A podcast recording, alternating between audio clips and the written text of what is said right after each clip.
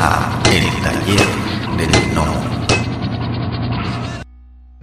Me metí como loco la figura y me sentía satisfecho. Y días después se ve que me desconecté y me empezó a costar todo, ¿viste? Y, bueno, complicado y borrando y meto de vuelta y borrando y, menos fluido. Punto. Hasta ahí llega lo que puede ser la influencia de la inspiración. Vos lo que tenés que hacer es a través del estudio nivelar tu promedio, es decir, que, tu techo y tu piso eh, no estén tan lejos, o, subir tu piso, este, eh, o, digamos, o, tratar de alcanzar el, techo de tu, de tu producción. O, porque la historia es una historieta, eh, o, tu laburo profesional es una maratón. Un día estás inspirado, después tienes días malos, después dos días buenos. No podés, vos tenés que trabajar todos los días. Una profesión es así. Carpintero no puede hacer una silla mala un día, una silla buena. Tiene que ser silla que la gente se pueda sentar. Un día le va a salir preciosa, otro día le va a costar más, pero la silla siempre tiene que aguantar el peso de la persona que se siente que va a comprar. Entonces, un poco el espíritu es eso, alejarlo de lo que es la idea artística sublimada de la inspiración y llevarla más a la, a la carpintería, ¿no? que sea algo que funcione y que su promedio funcione, porque además vos estás haciendo un libro, ¿viste? Si sos un ilustrador, obviamente vas a tener laburos que salgan mejor por afinidad y por procesos mentales más conectados, pero este, vos podés potenciar ese, proceso de, ese proceso mental de, elaboración del laburo y no estar pensando que porque si hoy tu novia te llamó estás más contento y vas a dibujar mejor, eso me parece que es una idea es, es, son, viste, lo, hablábamos mucho con el profesor este de anatomía, que es un capo de muchas cosas, que de anatomía, y eso, viste, de, la inspiración es un poco, es un cuento, yo tengo amigos músicos, viste, cantores, juego de fútbol, con mucho cantor de tango, este, no, bueno, es una cuestión de estudio también, obviamente que un día van a cantar mejor y otro día porque son humanos, este, hay una cuestión anímica, en general un oficinista va a dibujar, va a trabajar más filo un día que otro también. Pero no, no, no. La, la, inspiración nunca puede ser un factor decisivo en un trabajo, ¿viste? Hay cuestiones de composición, hay cuestiones de anatomía, hay cuestiones de dibujo, hay cuestiones de luz y sombra, de paletas, de colores, de, todo se estudia, ¿viste? Y después sí, puedes tener un día mejor, como cuando vas a jugar al fútbol es tu concepto del fútbol el que vos pones ahí en juego con los muchachos. Y después un día puede estar peor, un día mejor, o bueno, a los jugadores profesionales también les pasa. Puedes estar un día mucho más motivado, por X motivos. Pero bueno, en general es tu concepto de las cosas que se ponen en juego cuando vos te, este, te, te, te pones a, desarrollar una, una disciplina, digamos. Me parece este, exagerado el papel que se le da a la inspiración y Sí, dejémoslo como un pecado de juventud y ahí nomás. Ok. Ok, mi estimado, aquí voy a hacer una pequeña pausa. Pues ya nos pasamos, ya llevamos una hora, casi una hora cuarenta. Ah, yo, mira vos. Yo, yo, yo, yo siempre, este, siempre hago una pequeña pausa, pero ahora sí se nos fue, pues estaba, estaba muy, este, muy interesante lo que nos estabas platicando y la verdad no puse atención al reloj pero pues yo siempre hago esta pequeña pausa pues para decir a final de cuentas como siempre pues el, el eh, pues agradecemos el tiempo y pues es este a lo que tú puedas este pues, puedes ofrecernos de tiempo. No sé cómo andes yo de aquí todavía tengo bastante pero este no sé tú. Vos terminar el tranquilo el eh, lo que pasa es que no te quiero aburrir tampoco porque no sé no no no para mira la verdad para nada eh o sea mucho o sea yo, yo la verdad los también mis este, las personas que escuchan el programa pues mientras más les platiquen mejor porque pues conocen más de los autores y conocen más de lo que hacen y cómo lo hacen no en este caso particular esto que me estás comentando de la inspiración y todo eso pues se me hace muy pues muy este educativo porque te digo desafortunadamente sí me ha tocado que mucha gente me llegaba y decía oye pues es que yo no dibujo salvo que esté inspirado y cosas así no y te das cuenta que que pues no es así, o sea, o no debe de ser así, ¿no? Porque pues a final no, de cuentas te tienes que... Matero, bueno, porque hoy tengo ganas de hacer tal cosa, y, y como un, pero bueno, para un profesional eh, con un caudal de estudio, digamos, no, no, porque yo lo tenga, pero me gustaría tenerlo, pero en general los que saben, los que vos hablás, y, o profesores, o, docentes, y qué sé yo, o artistas de todo tipo, escritores, viste, lo mismo, viste, están como, hay una cuestión de estructura, hay una cuestión de lenguaje, de lo que han leído, del bagaje, de la intención que tengan, y después mucho esto de, escribir borracho y corregir sobrio, ¿no? En la como bueno, por ahí te agarra un coso de escribir, pero después tenés que corregir y es todo un proceso, este, obviamente que es creativo, no, es por quitarle poesía a la cuestión, pero sí, no, tampoco exagerar en el romanticismo. En general la gente que se dedica a escribir, a la música, la parte creativa hay un método, un estudio, que después hay un plus que aparece porque conectaste mejor con el tema. creo que tiene más que ver con eso que con haber tenido un, buen día o con estar enamorado. Ok. Oye, y bueno, retomando eh, eh, el, tema ya del podcast, ¿tú cómo piensas que debe ser el equilibrio entre la historia y el dibujo? ¿O, cómo, cómo ves? Digo, vamos a poner un ejemplo, ¿no? Por ejemplo, en los 90, cuando fue el, boom de Image Comics, que, que, eran los dibujos acá espectaculares de los siete magníficos, pero las historias no eran precisamente pues muy interesantes, por por dejarlo ahí. ¿Tú cómo, cómo ves e, e, esa cuestión de, ese equilibrio que debe de haber entre una buena historia y una buena, no solo, no puedo decirlo calidad de dibujo, sino más bien cómo la narra el dibujante? Mira, para mí siempre está primero la historia. No, no, digo el guion en sí, pero siempre está primero la historia, lo que vos estás narrando. ¿no?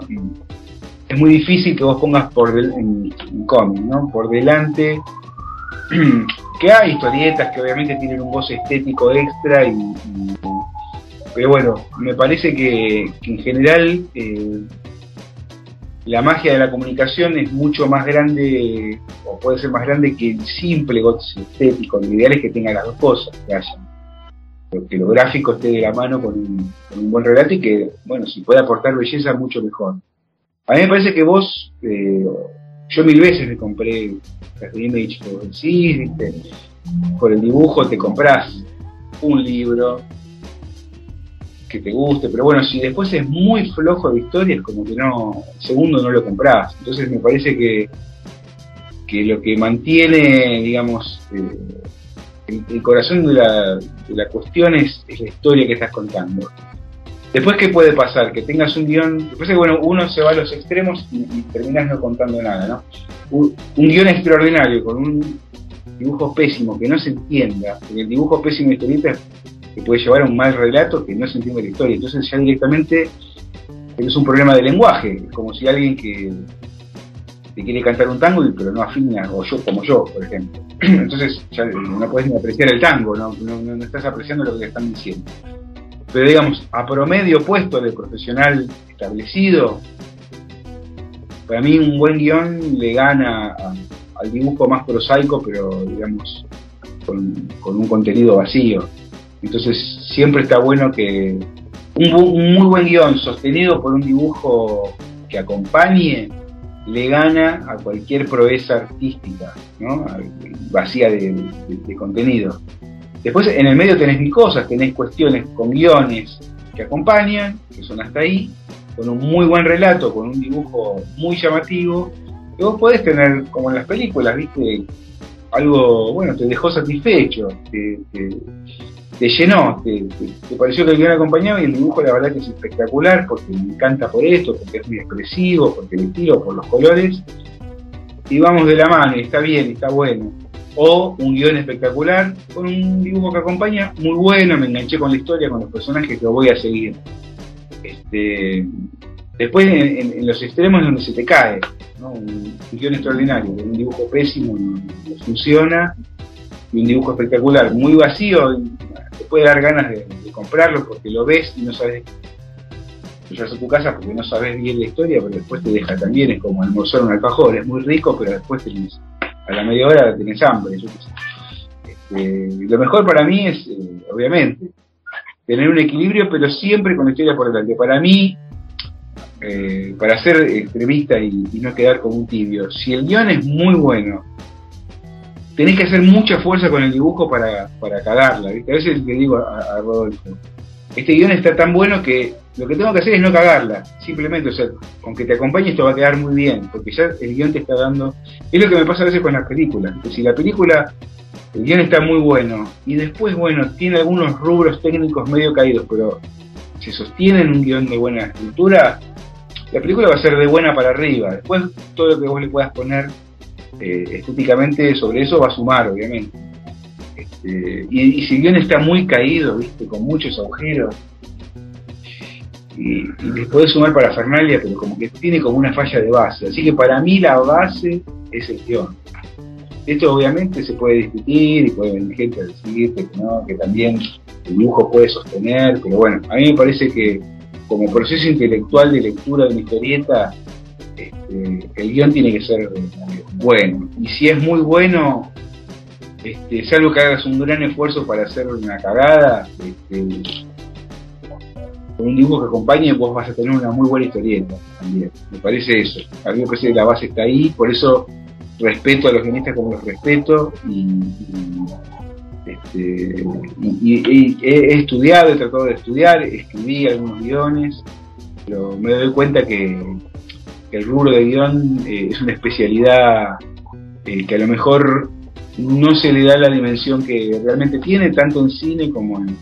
Viste, los maltratan bastante en cine. Yo tengo amigos que laburan, bueno, Santuro mismo, que está ganando premios ahora a su película y demás, este, y otros amigos también, eh, muy metidos en el ambiente del cine, y no se los respeta, ¿viste?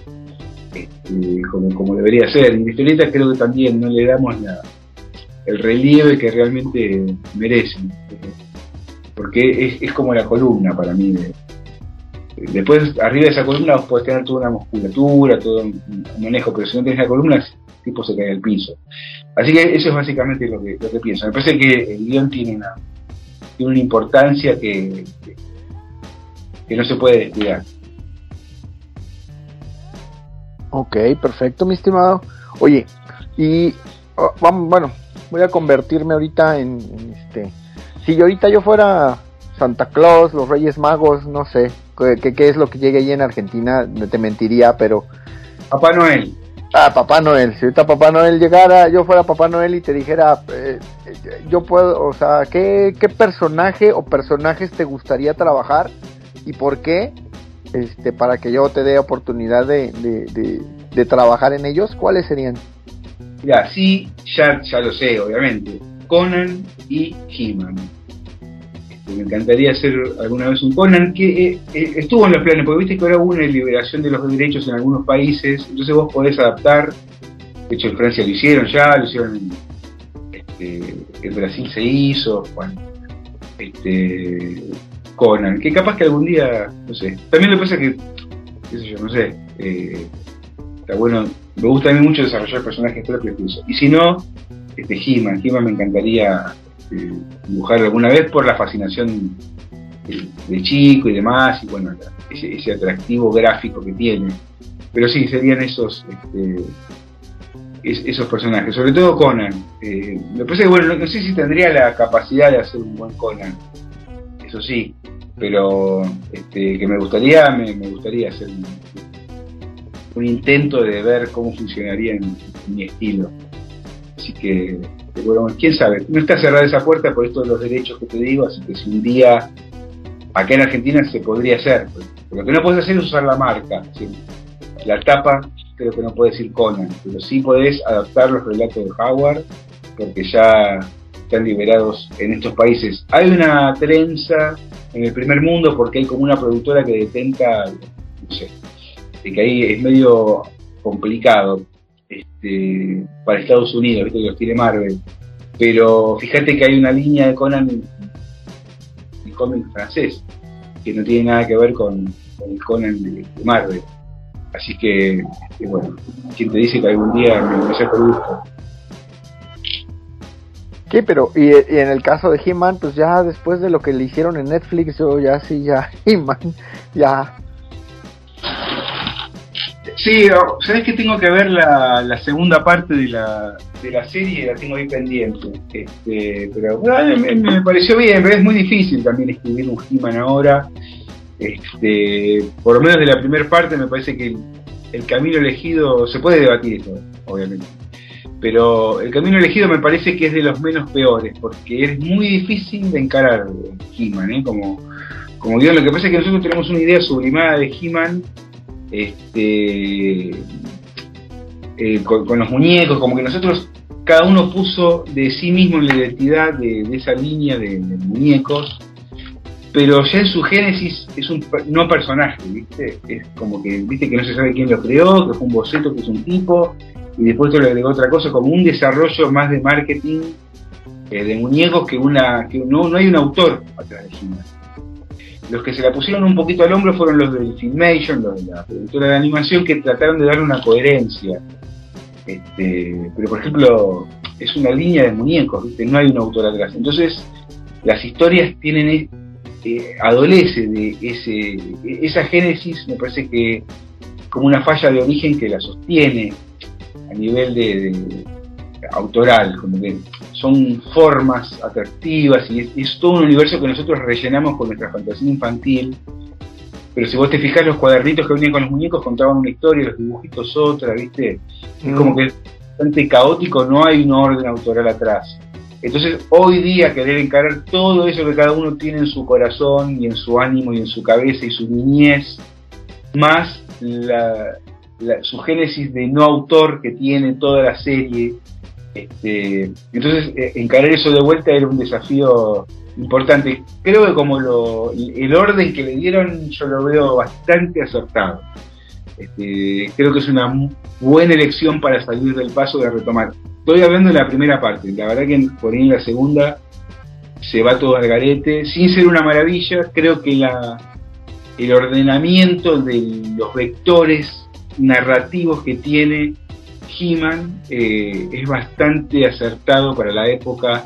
Este, yo lo, lo, apruebo, lo, apruebo. Sé que hay gente que se enojó, puedo entender, ah, eh, puedo entender que no, haya sido del gusto de todo el público, pero como, como guionista aficionado en mi, caso lo, veo eh, como, que era un desafío difícil y no, se tomó la peor decisión posible. Para mí está bastante, bastante acertado como, cómo lo encararon.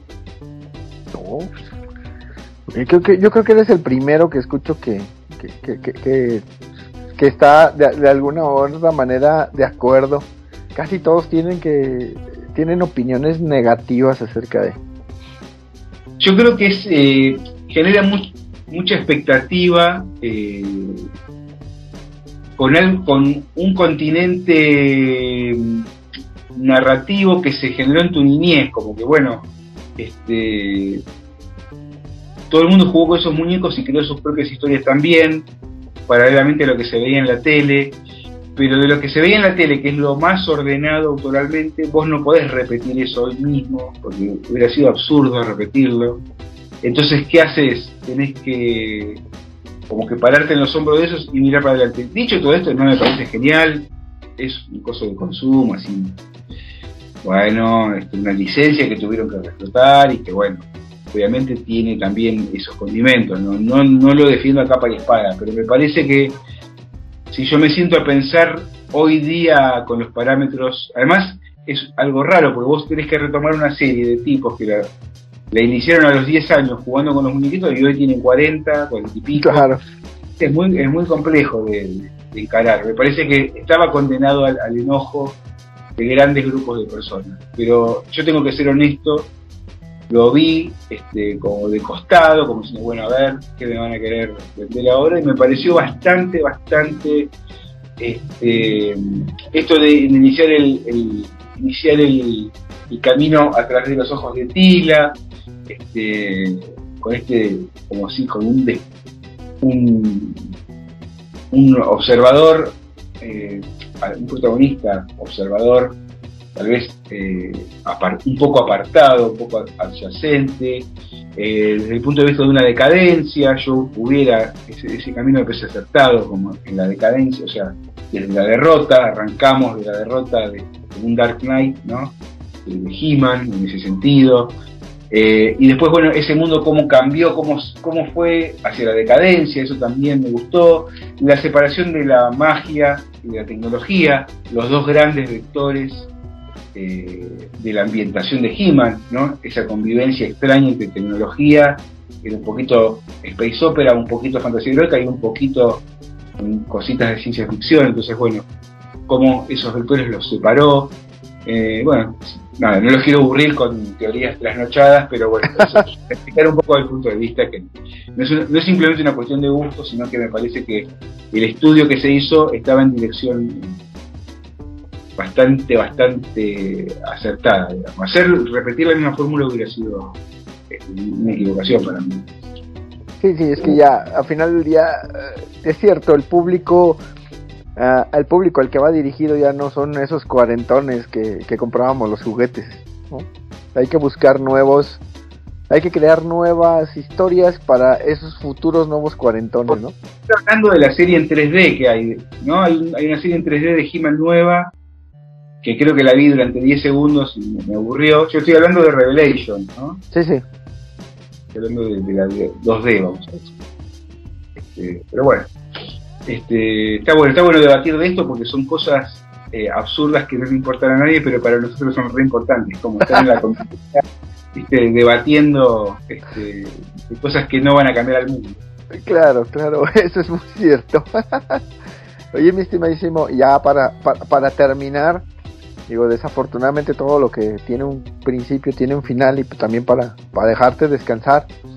Eh, ¿Qué proyectos tienes en, ahorita para, un futuro? ¿En qué estás trabajando? ¿Qué, qué, es lo próximo que nos vas a presentar?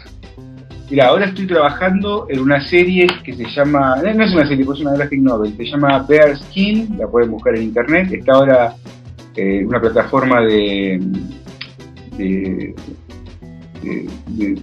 ¿cómo se llama?, de financiación de Estados Unidos, Kickstarter, está funcionando bien, ya, ya está eh, ya está duplicando sus metas, así que bueno, ya es un hecho que va a salir, ya está terminada, ya, la terminé, es de horror, un guion muy de un estadounidense, muy, muy interesante, muy climático, una mezcla de horror supernatural con slasher, este, es un tipo vestido de oso, de oso juguete, pero gigantesco, ese tipo es un gordo gigante con un hacha que va matando gente, y uno no sabe por qué, pero después hay, hay, hay un porqué y es como otra vuelta de, pega varias vueltas de rosca y tiene un muy buen clima, un lindo guion, y eso ya, ya está, ya va a salir y se está conversando en otros países también para, publicarse acá en Argentina y en Brasil, ya, ya se está conversando, así que bueno, capaz que habrá, si Dios quiere, una versión en español.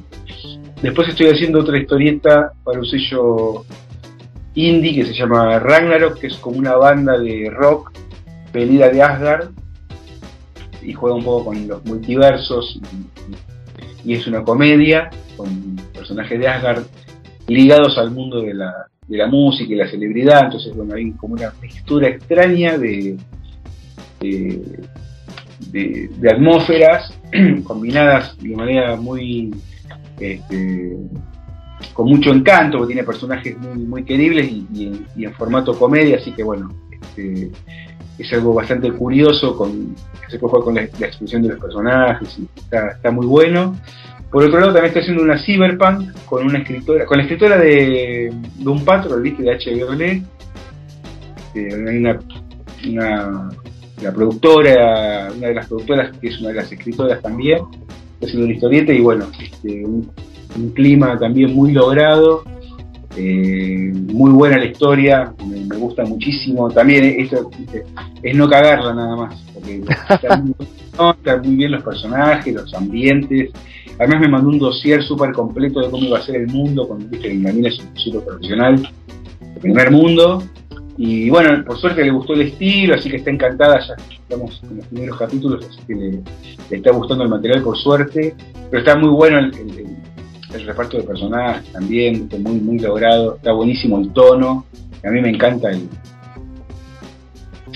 género, viste, de Cyberpunk, está, muy bueno con hay conspiración empresarial, viste, está, hay una cuestión de clases sociales, pero muy sublimada, no, es panfletario, está ahí, es parte de la historia. así que también es bastante cruda por otro lado, así que este, también muy, muy interesante. Por otro lado, estamos haciendo Héctor con Merlín y Héctor con Santulo, el libro 4, ya estamos casi terminándolo, para el sitio de, David Lloyd de AC Wiki, se está publicando ahí, también se va a publicar en Argentina, que también este, ya empezó esa serie a publicarse en Argentina. Este, en Brasil ya sale este año, ya salió en digital el año pasado, pero este año sale en papel. Ya salió esta serie de Merlin y Héctor, ya los tres primeros tomos ya salieron en Italia también, y ahora este, salió en Estados Unidos bastante bien, Manduvo también.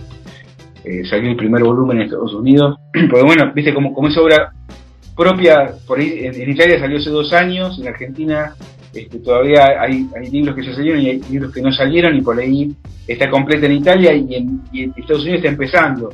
Y por ahí en Inglaterra ya está en el libro 4. Pues muchas gracias que han llegado hasta el final del podcast. Si les gustó el contenido, por favor, denos like, compartir, suscríbanse o pónganos un comentario en la plataforma donde nos escuchen para que podamos llegar a más personas. Muchas gracias.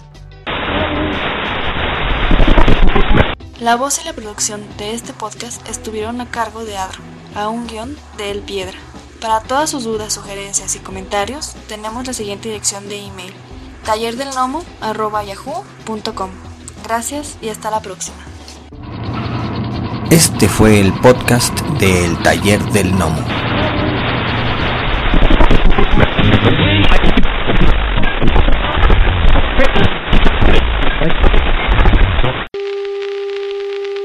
For the next 60 seconds, this station will conduct a test of the emergency broadcast system. This is only a test.